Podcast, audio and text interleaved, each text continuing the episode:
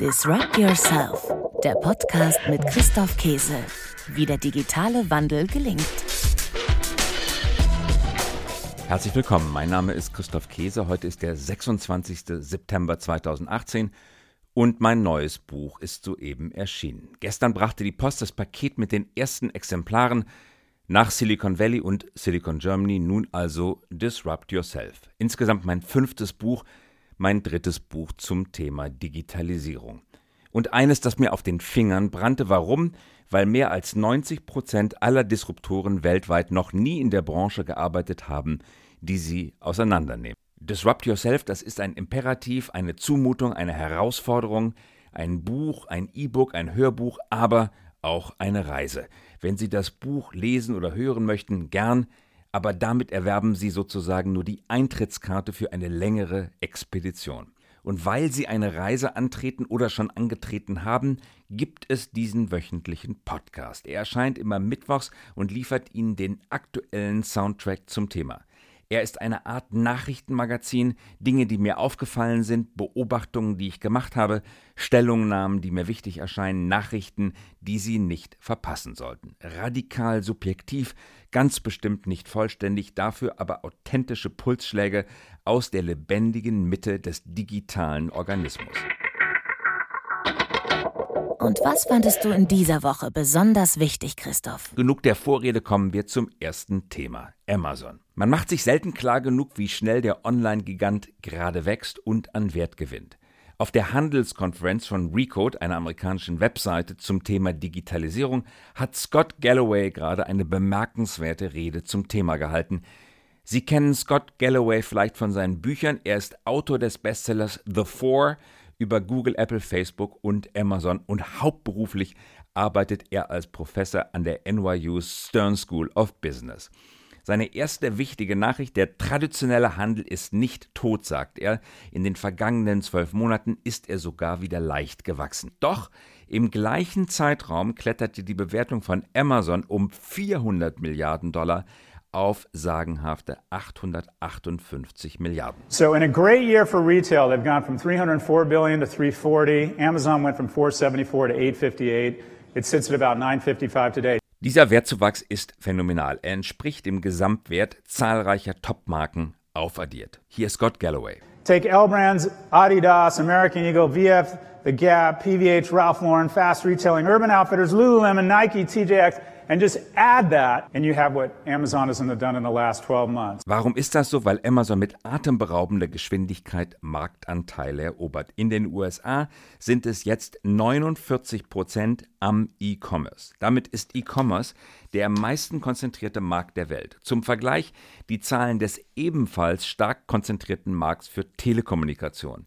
Hier sind die Marktanteile in den USA wie folgt verteilt. Verizon 37%, AT&T 30%, T-Mobile 13%, andere Unternehmen 20%.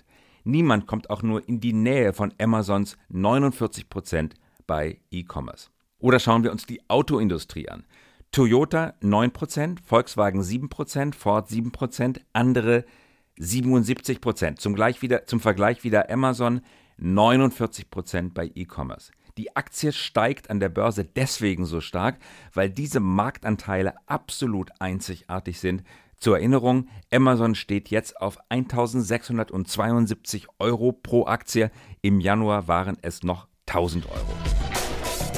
Übrigens hat Scott Galloway noch eine interessante Anmerkung zum Thema zweites Amazon Hauptquartier. Sie wissen, Amazon hat ausgeschrieben, sein Hauptquartier in einer anderen Stadt außerhalb Seattles noch einmal auferstehen zu lassen. Sie suchen ein zweites Hauptquartier. Galloway hält den ganzen hochgehypten Wettbewerb der Städte für Lug und Trug, für die Verschwendung von Steuergeldern. Amazon glaubt er, habe nie vor, einen fairen Wettbewerb der Kommunen zuzulassen. Jeff Bezos denke überhaupt nicht daran, Warum? Galloway liefert eine originelle Begründung, nämlich das Lebensalter des Jeff Bezos. I believe they have absolutely no intention of being in any of these 18 cities. I believe this game was over before it started. Where will their headquarters be? It's very simple. If you are the wealthiest man in the world and you're 54, and as someone who's in his 50s and is fairly economically secure, obviously not on the same magnitude, I can tell you, start measuring your life in days and weeks. I have 10 more Christmases with my youngest son. I have 35 more on this planet. I don't do pretty much anything I don't want to do anymore. So query me this. If you're the wealthiest man in the world at $165 billion, which means you have more options than anyone else in the world, are you going to decide to spend three months a year, much less three minutes, in Indianapolis? Und wo möchte Jeff Bezos das zweite Hauptquartier in Wahrheit sehen? Galloways Antwort ist einfach in Washington, D.C. Da, glaubt er, kann man am besten leben und da sitzt der Regulator. Zwischen Amazon und einem doppelt so hohen Firmenwert, glaubt er, steht nur noch der Gesetzgeber und den kann Amazon von Washington aus am besten beeinflussen. Und was gibt es Neues aus dem Silicon Valley? Facebook ist ohne Frage ein großer Disruptor und trotzdem bekommt Facebook jetzt ein Problem, das vielen anderen traditionellen Unternehmen nur allzu gut bekannt ist. Es ist richtig schwierig, gute Gründer in Unternehmen zu behalten, wenn man diese Unternehmen gekauft und in den Konzernverbund integriert hat. WhatsApp, Instagram sind Beispiele dafür, wie schwer es auch Facebook fällt, Gründer im Unternehmen zu halten, wenn ihre Firmen einmal im Konzernverbund aufgegangen sind und sie sich fremddominiert fühlen, beispielsweise durch Facebooks Umgang mit den Daten. Schwerer Schlag für Facebook. Nun haben die Gründer von Instagram angekündigt, Kevin Systrom und Mike Krieger, das Unternehmen zu verlassen. Sie haben keinen Grund genannt, warum sie Facebook verlassen wollen. Doch kurz nach WhatsApp, dem Ausstieg der dortigen Gründer, kann man nur spekulieren, was die Gründe sind, nämlich Facebooks laxer Umgang mit den Daten, seine extremen Monetarisierungsversuche. Das geht vielen Gründern gehörig auf den Wecker. Wie kann man das besser machen? Ich habe gestern Abend getroffen Johannes Rath, der ist Chief Digital Officer bei Signal Iduna. Signal Iduna investiert auch stark in die Start-up-Szene in Deutschland. Johannes Rath ist dafür zuständig. Er pendelt zwischen Dortmund, der Hauptzentrale, und Berlin, wo mit dem Signal Studio und dem Venture-Fonds der Signal Iduna das digitale Geschäft beheimatet ist. Ich habe Johannes Rath gefragt, wie aus seiner Sicht ein Großunternehmen sich verhalten kann, sich verhalten muss, um gute Gründer aus guten dazugekauften Unternehmen im Konzernverbund zu halten. Ich glaube zuallererst mal äh, ähm, dieser Klassiker, die Menschen nicht zu erdrücken mit der Kultur, auf die sie kommen, sondern sich immer wieder darüber bewusst zu sein, warum hat man vielleicht die, genau dieses Venture auch akquiriert, warum wollte man genau dieses Produkt oder auch diese Menschen auch im Konzern haben. Und ich glaube, da muss man immer mal wieder auch, glaube ich, als großes Unternehmen mit dem inneren Schweinehund kämpfen, die alltäglichen Probleme vielleicht lösen zu wollen und vielleicht genau hinten anzustellen, um nochmal darüber nachzudenken, warum macht es vielleicht Sinn, dass auch andere Typen bei uns im Konzern sind. Wie macht ihr das bei Signale Duna mit euren Beteiligungen? Ja, wir sind ja noch am Anfang. Das heißt, dass, ich glaube, über was wir jetzt hier gerade sprechen, Instagram und Facebook ist eine völlig andere Liga. Aber äh, für uns ist von Anfang an klar, äh, Gründer first. Und äh, das bedeutet äh, auch ein Stück weit wertzuschätzen, die Idee, die Menschen, die Leidenschaft, die in diesem Produkt, in dem Venture, in dem Team steckt. Und das bedeutet einfach die Freiheit, die unternehmerische Freiheit auch zu lassen. Jetzt ist bei der Konflikt bei Facebook ist ja die Verwendung von Daten. Da geht es also um ganz unterschiedliche fundamentale Wertvorstellungen. Was würdet ihr tun? Was würdest du einem traditionellen Unternehmen raten, einem großen Unternehmen raten, das sich mit Startups einlässt und die haben ganz andere Wertvorstellungen? Sollte man deren Wertvorstellungen dann folgen? Unabhängig davon, dass ich natürlich auch nicht beurteilen kann, was bei Facebook und Instagram genau der Fall war, wünsche ich mir gerade zu diesen schwierigen Fragen, und da weiß ich nicht, ob es stattgefunden hat, eine echte Debatte. Also hat man genau über diese unterschiedlichen Blickwinkel, die wahrscheinlich den Charme durchaus auch ausmachen, wirklich die Debatte geführt und darüber diskutiert. Und wenn ich es auf unser Unternehmen übertrage, dann würde es für mich bedeuten, dass wir uns sehr genau damit auseinandersetzen und auch diskutieren, welchen Impact diese Entscheidung letztendlich auch hat. Und das würde ich mir wünschen. Und ich glaube, in Richtung eines Gründers, der zu einem Unternehmen kommt, bedeutet es, dass man seine Leidenschaft für sein Venture und sein Thema, für sein Thema behalten muss, aber dass man auch sagen wir mal, mit ein bisschen Rückgrat und Robustheit auch bereit ist, auch seine Idee in einem Großkonzern durchzufighten, weil das letztendlich äh, verändert dann äh, äh, noch größere Themen. Und was müssen wir sonst noch so wissen, Christoph? Die Welt der Wirtschaft spricht von Disruption, aber was ist eigentlich mit der Politik? Ist die Politik disruptionsbereit? Schafft sie die richtigen Rahmenbedingungen für Digitalisierung? Da kann man doch seine Zweifel haben. Ein guter Bekannter und Kollege ist kürzlich in den Bundestag gewählt worden. Marc Biadac ist Abgeordneter aus Böbling. Er hat dort direkt gewonnen für die CDU und sitzt seit ungefähr einem Jahr im Deutschen Bundestag. Gestern ein ganz besonderer Tag für die CDU-CSU-Fraktion. Es wurde ein neuer Fraktionsvorsitzender gewählt und dort zumindest keine Disruption, aber doch ein ganz erheblicher Wandel, weil der langjährige Fraktionsvorsitzende Kauder abgewählt worden ist. Ich habe kurz nach der wichtigen Fraktionssitzung Marc Biadac angerufen und ihn gefragt, wie es eigentlich um die Disruption in der Politik steht und was er in seinem ersten Jahr im Bundestag erlebt hat. Wie sieht er mit den Augen eines Unternehmers die Vorgänge im Zentrum der deutschen Politik? Ich habe ihn am Telefon erwischt. Hier unser kleines Gespräch. Ah, Christoph, ich glaube, wir müssen ähm, noch viel mehr mit dem Thema überhaupt umgehen. Ich merke jetzt auch hier, jetzt bin ich seit einem Jahr im Deutschen Bundestag, ähm, es läuft schon viel, wir reden viel über Digitalisierung, wir reden aber noch viel zu viel über Breitbandausbau, über 5G, über Glasfaser und wir müssen eigentlich über ja, Disruption, wir müssen über Leadership und wir müssen über Mindsetting reden. Und das machen wir jetzt hier im politischen Betrieb, glaube ich, noch viel zu wenig. Worüber wird denn gesprochen? Es wird über viele ähm, regulatorische Dinge gesprochen, die sicherlich auch wichtig sind. Es wird über Datenschutz gesprochen. Auch das ist wichtig und ich glaube, da muss Deutschland auch eine führende Rolle haben. Aber dass wir in Deutschland und auch, dass wir Politiker, und da ähm, spreche ich auch mich selber an, ich komme jetzt zwar aus der digitalen Welt, aber ich glaube, auch wir müssen uns fragen, müssen wir uns nicht selber auch ein bisschen äh, ja, disrupten? Und ich glaube, diese Frage müssen wir noch viel intensiver stellen.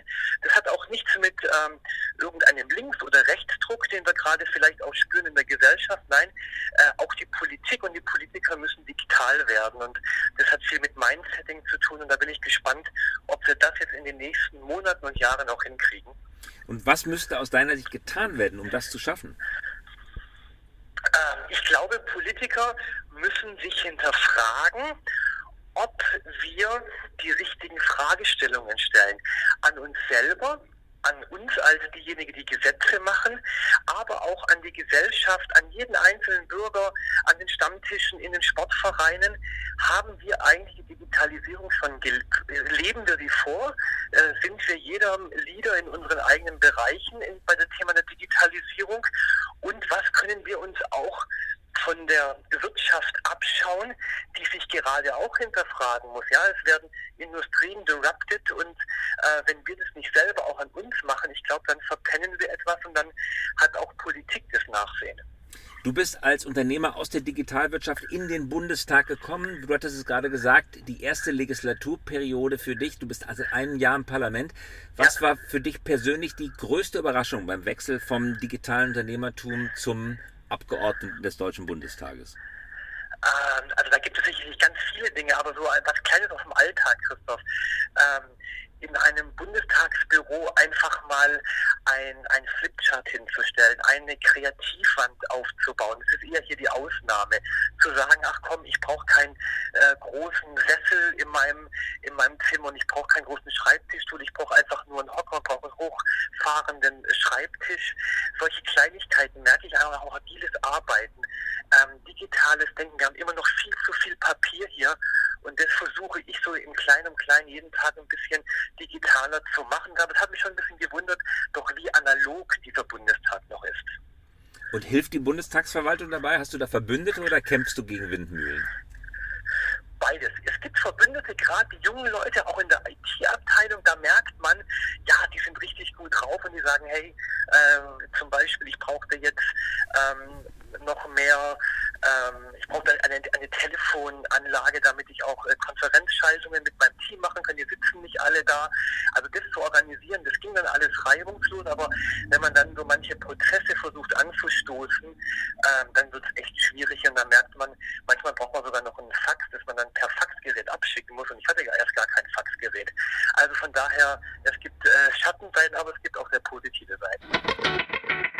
So also sieht ein Unternehmer aus der Digitalwirtschaft, der in den Bundestag gekommen ist, das Vorgehen der Politik. Aber wie sieht es aus mit den traditionellen Unternehmen? Ein interessantes Gespräch konnte ich gestern führen mit Thorsten Schäfer. Er ist Multi- und Serienunternehmer. Er war ganz früh mit dabei in der Digitalisierung. Neuer Markt, Brokat, Sie erinnern sich vielleicht noch an die Firma. Das war Thorsten Schäfer. Danach hat er eine ganze Reihe anderer Unternehmen gegründet und betreut. Zuletzt Aceti, ein IoT-Spezialist Spezialist Internet of Things. Er ist seit Jahr und Tag einer der Vorreiter der Digitalisierung in Deutschland und ich habe ihn gefragt, wie sieht es eigentlich aus mit der deutschen Autoindustrie? Ja, es geht ein Ruck durch Deutschland. Ja, die Autoindustrie bewegt sich ein Stück in Richtung disruptiver Geschäftsmodelle, aber geht das schnell genug? Und wenn es nicht schnell genug geht, Thorsten, warum eigentlich nicht? Hier seine Antworten. Ja, wie so oft in Deutschland denken wir viel zu stark in Technologien wie Beschleunigung oder Batterielaufzeit oder Kapazität und leider mal wieder nicht kundenzentrisch. Hauptgrund ist natürlich, dass der Benzinmotor immer noch die große Cash-Cow der Automobilindustrie ist und natürlich noch eine Weile erhalten bleiben muss.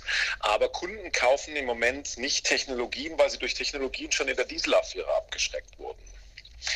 Wenn wir mal nach USA schauen zum Beispiel, der große Durchbruch der Elektromobilität und der Digitalisierung in der Automobilbranche war eigentlich ein sogenannter Convenience-Faktor. Das bedeutet, dass zum Beispiel ich morgens auf dem Weg in mein Büro auf der sogenannten Carpool-Lane, das heißt auf der Überholspur, explizit für Fahrgemeinschaften fahren darf, wenn ich ein Elektroauto habe.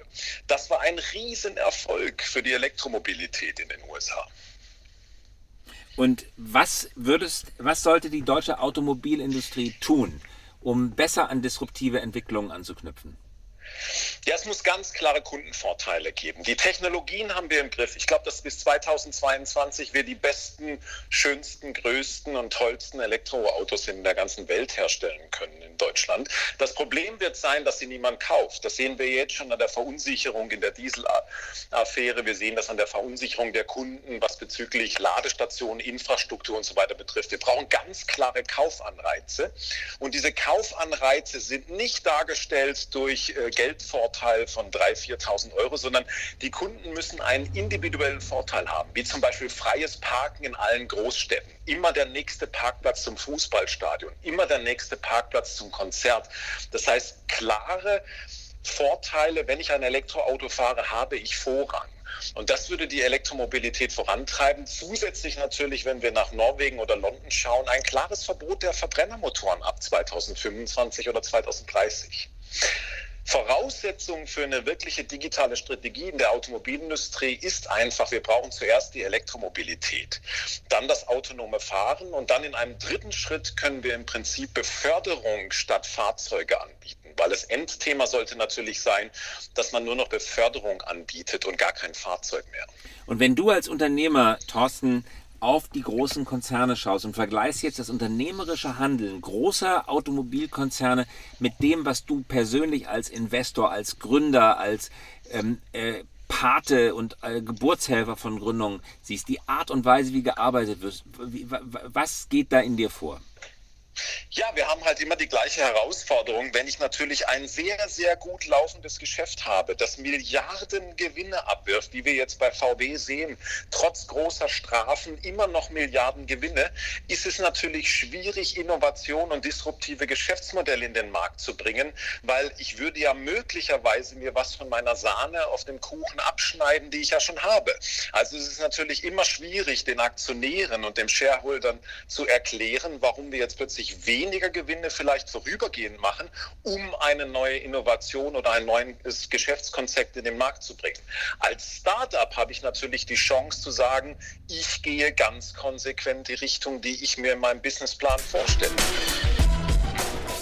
Und zum Abschluss nur noch ein kurzes Gespräch mit Gabor Steingart, ehemaliger Herausgeber des Handelsblatt Geschäftsführer und ein führender Publizist, Buchautor, Bestsellerautor, geschätzter Kollege, Freund seit vielen Jahren. Er hatte mich gestern eingeladen in sein Studio. Ich weiß nicht, ob Sie schon gehört haben, sehr empfehlenswert. Sein neuer Podcast Morning Briefing und sein Newsletter hochinteressant, sehr unterhaltsam, sehr pointiert und auf den Punkt. Er hatte mich eingeladen, über Disruption und mein neues Buch zu sprechen. Es erscheint in seinem Podcast in einem der nächsten Tage, denke ich. Ich wollte gestern von ihm wissen, was hat es eigentlich mit Angst auf sich? Denn immer wenn ich mit Unternehmern aus der Digitalwirtschaft rede, treffe ich auf Menschen, die sagen, ja, ich habe Angst, ich gehe, gehe große Risiken ein, aber ich habe die Möglichkeit in meiner unternehmerischen Tätigkeit, diese Angst zu bewältigen und positiv in Energie umzumünzen. Also, wie wichtig ist Angst für Menschen und das Unternehmertum und für die Disruption? Hier die Antworten von Gabor Steingart. Gabor, was bedeutet Angst für dich? Ich glaube, Angst ist ein wichtiger Antriebsmotor überhaupt für Veränderung. Äh, Unzufriedenheit und Angst, das die, die beiden Dinge zusammen. Franz Kafka hat mal über Angst gesagt, Angst ist das Wichtigste, was ich habe. Was hat er damit gemeint? Er hat damit gemeint, dass wenn ich äh, äh mit allem zufrieden bin und wirklich satt und zufrieden, dann bin ich eben vor allem auch sehr satt. Äh, Angst, Unzufriedenheit äh, mit der Gesellschaft, mit einem Produkt, mit meiner eigenen Situation führt zu Veränderung. Weil sonst bleibe ich an der Stelle liegen, wo ich liegen geblieben bin. Und äh, Tiere zum Beispiel, wenn sie unzufrieden sind oder auch Angst haben, bewegen sich. Ist Angst für dich persönlich auch ein Motivator? Na, so weit würde ich nicht gehen, aber ich habe erkannt, dass äh, Angst, äh, Sorgen, ja, ein, ein, ein wichtiges, ähm, äh, eine wichtige Energiequelle sind. Die Angst zum Beispiel, dass die Kinder in einer anderen Welt groß werden als wir, dass es nicht automatisch einen Weg zu Wohlstand gibt. Wohin treibt mich diese Angst als Vater von drei Kindern, treibt mich dazu, mich zu kümmern um Bildung, es nicht mehr allein dem Staat zu überlassen, sondern aktiv im Bildungsmanagement sozusagen dabei zu sein, äh, weil das äh, die, die, die Wegstrecke ist und die Autobahn zu einem besseren Leben. Und das war Disrupt Yourself, der Podcast. Wir hören uns wieder in der kommenden Woche. Ihnen einen guten, erfolgreichen weiteren Verlauf der Woche. Auf Wiederhören. Das war Disrupt Yourself, der Podcast mit Christoph Käse. Lesen Sie auch sein Buch zum selben Thema. Disrupt Yourself vom Abenteuer, sich in der digitalen Welt neu erfinden zu müssen. Erschienen im Penguin Verlag und als Print und E-Book erhältlich. Wenn Sie sich lieber vorlesen lassen, dann holen Sie sich das Hörbuch, gesprochen von Frank Arnold, erschienen bei Random House Audio.